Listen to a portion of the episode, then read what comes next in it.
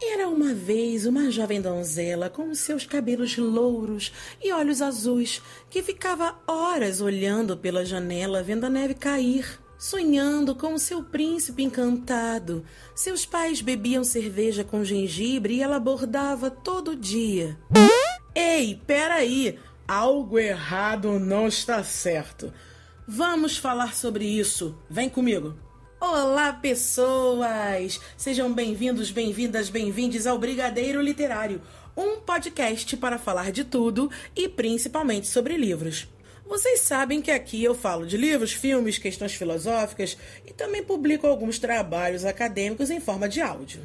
Sempre daquele meu jeito peculiar, informal, e isso não significa que não tenha seriedade, beleza? Você ouviu o início do podcast, não ouviu? Todo mundo conhece uma história infantil que é praticamente a mesma coisa. Uma gentil donzela esperando um príncipe encantado. Eu só não sei quais são os encantos, mas deixa pra lá. Esperando um príncipe encantado que vai tirá-la daquela vida de esperar por algo. Ela sempre tão loira, tão branca, tão apática, tão passiva. É sempre o cara que faz tudo, que luta, participa de duelos, salva e a leva embora. Quais são os gostos dela? O que ela sonha? O que ela gosta de ler? Será que ela tem caspa? Ninguém sabe. Com relação a esse assunto, histórias e histórias sempre iguais, a escritora Chimamanda Ngozi Adichie, eu falei certo o nome dela, gente? Eu sempre erro o nome desses estrangeiros, então se eu falei errado, desculpa aí. A Chimamanda fez uma palestra falando sobre o perigo da história única. Dica: Vai lá no Google joga assim: Perigo da História Única. Você vai achar o vídeo, assiste e depois volta aqui pra gente conversar. Vai, confia em mim, eu espero. A Chimamanda nos fala sobre o perigo da história, história única. E o que, que seria isso? São os mesmos esquemas para todos os personagens, que no fundo são uma história só. Sempre o mesmo percurso, sempre uma apatia, sempre um lugar único para as mulheres um lugar único para os homens, um lugar único para bruxas, dragões, um lugar único para tudo. Esse tipo de história se torna um mantra para a infância. É repetida desde os primeiros dias de vida, inúmeras e inúmeras e inúmeras vezes. As crianças já sabem de cor. A gente sabe que é muito importante a questão da repetição da mesma história para os pequenos. Além de ampliar e consolidar o vocabulário, a repetição possibilita parte do seu desenvolvimento. A criança precisa perceber que as coisas, pessoas, situações são um tanto previsíveis na vida. Esse sentimento, sabe, de conseguir prever o que vem depois, estabelece uma rotina e isso acalma a criança. Faz parte do desenvolvimento infantil. Experiência de quem tem 25 rebentos bem bagunceiros em sala de aula. Mas isso não precisa durar para sempre. A quebra do previsível pode fazer com que ela se desenvolva também.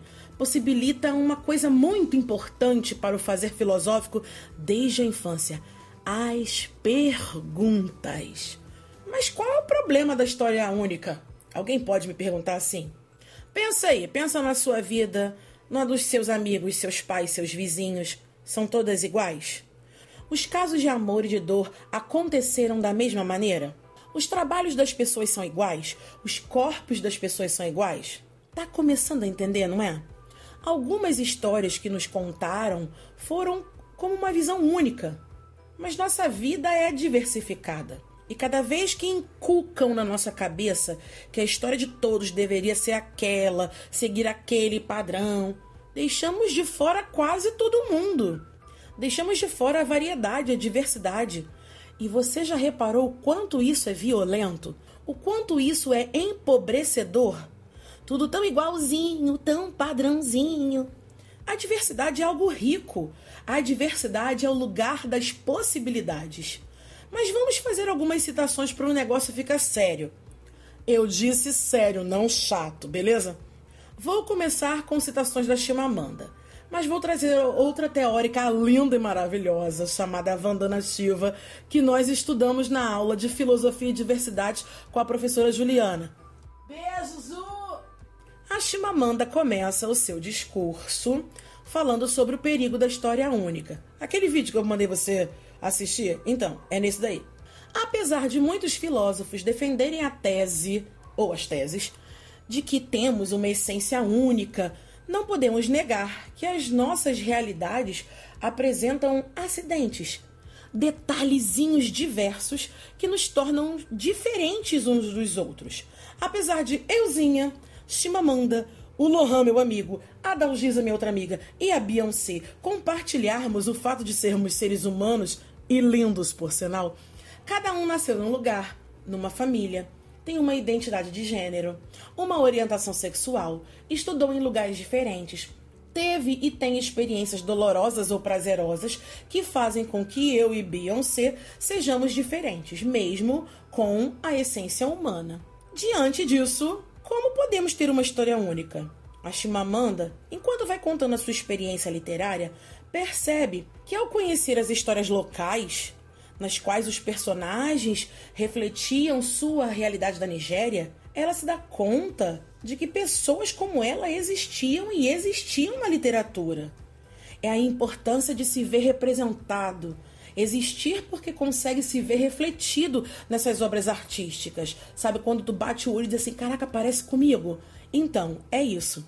Quando apresentam pra gente uma história única, é como se a nossa mente fosse uma monocultura de histórias. A filósofa Vandana Shiva fala sobre isso.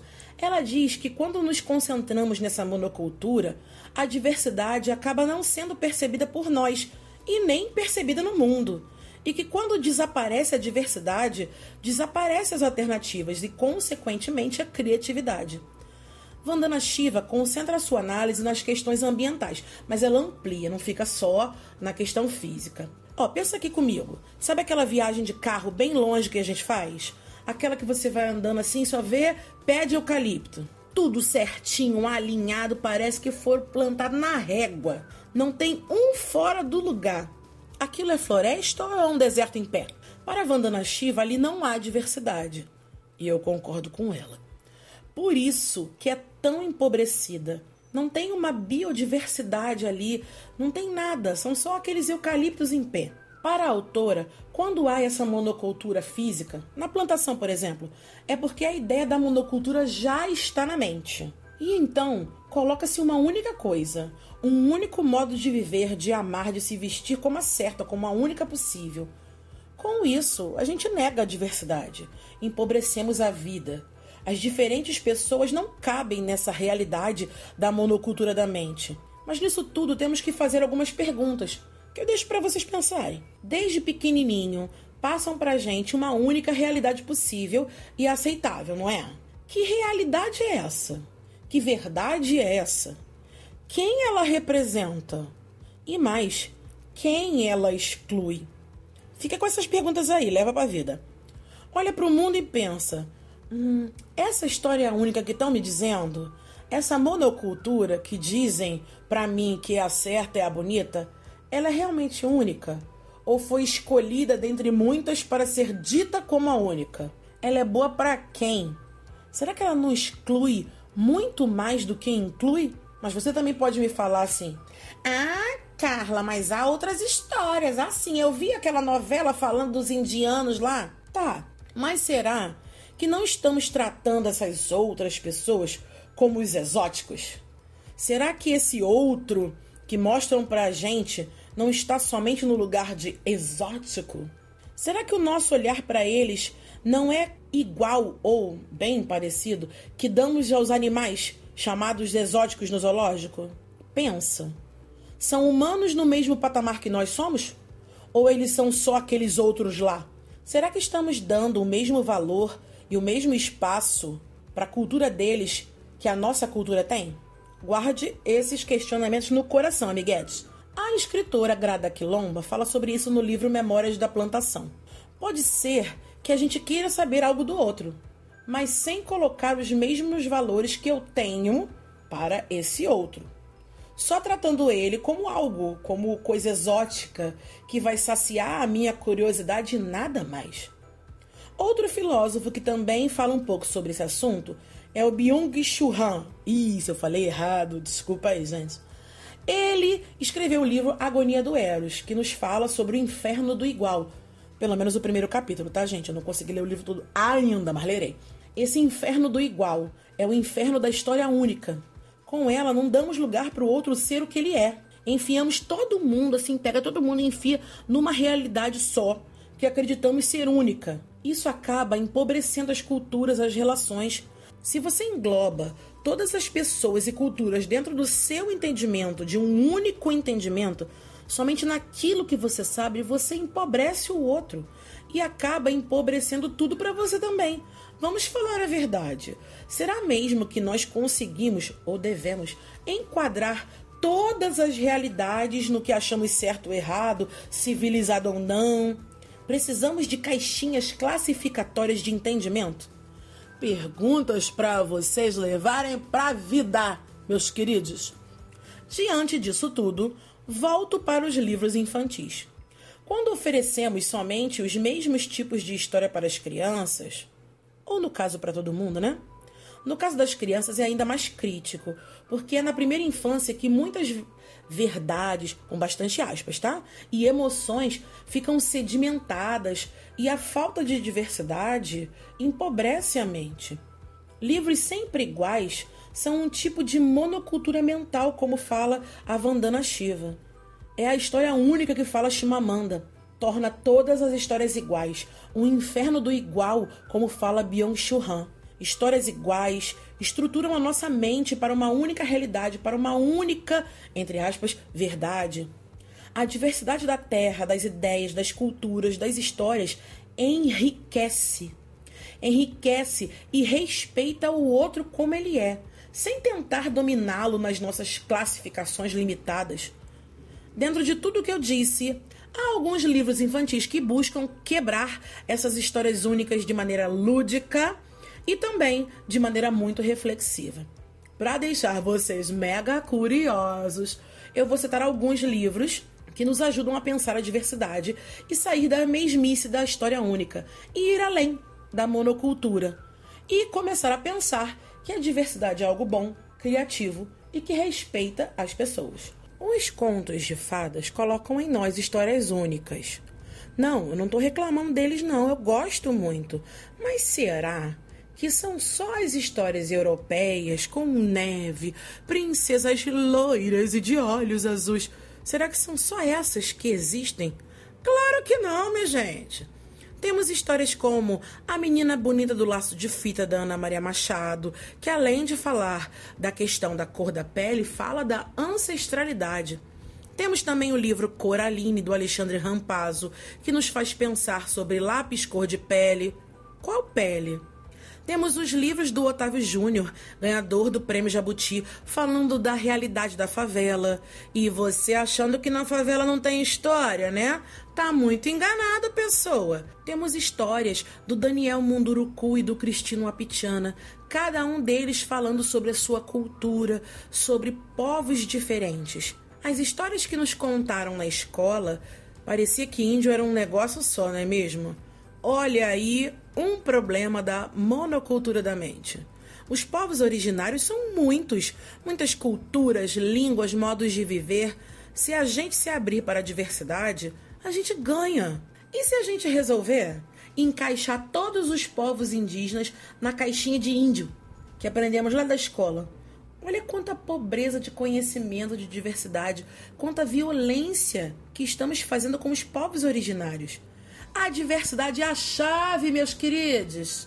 E para os que são fãs das princesas como eu, o livro A Pior Princesa do Mundo, da Ana Kemp e da Sarah Gilve, vem quebrar a história única de princesa. Será mesmo que a protagonista vai esperar passiva o seu príncipe? Será que a história é a mesma que estamos esperando? Ou ela vai quebrar todas as normas e no lugar do príncipe vai virar amiga do dragão e sair por aí conhecendo os novos lugares e vivendo outras aventuras. Vou deixar vocês curiosos. No finalzinho do podcast, eu espero que vocês saiam com perguntas, caraminholas na cabeça. Será que ter uma história única para tudo, já pré-formada na nossa cabeça é algo bom? Olha, nossos preconceitos são formados por isso, né? Pensa comigo. Para Vandana Shiva e a Shimamanda, uma história única, a monocultura da mente são nocivas, tanto para uma agricultura quanto para nós, ser humaninhos. A diversidade é plural e engloba a todos como são, respeitando suas realidades.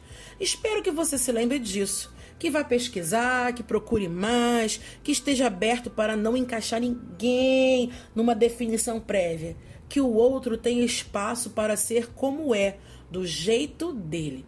Que ele seja mais alguém e não um espelho de mim. Só para ajudar vocês na busca, eu vou dizer o que, que eu assisti assisti o vídeo da Chimamanda, O Perigo da História Única.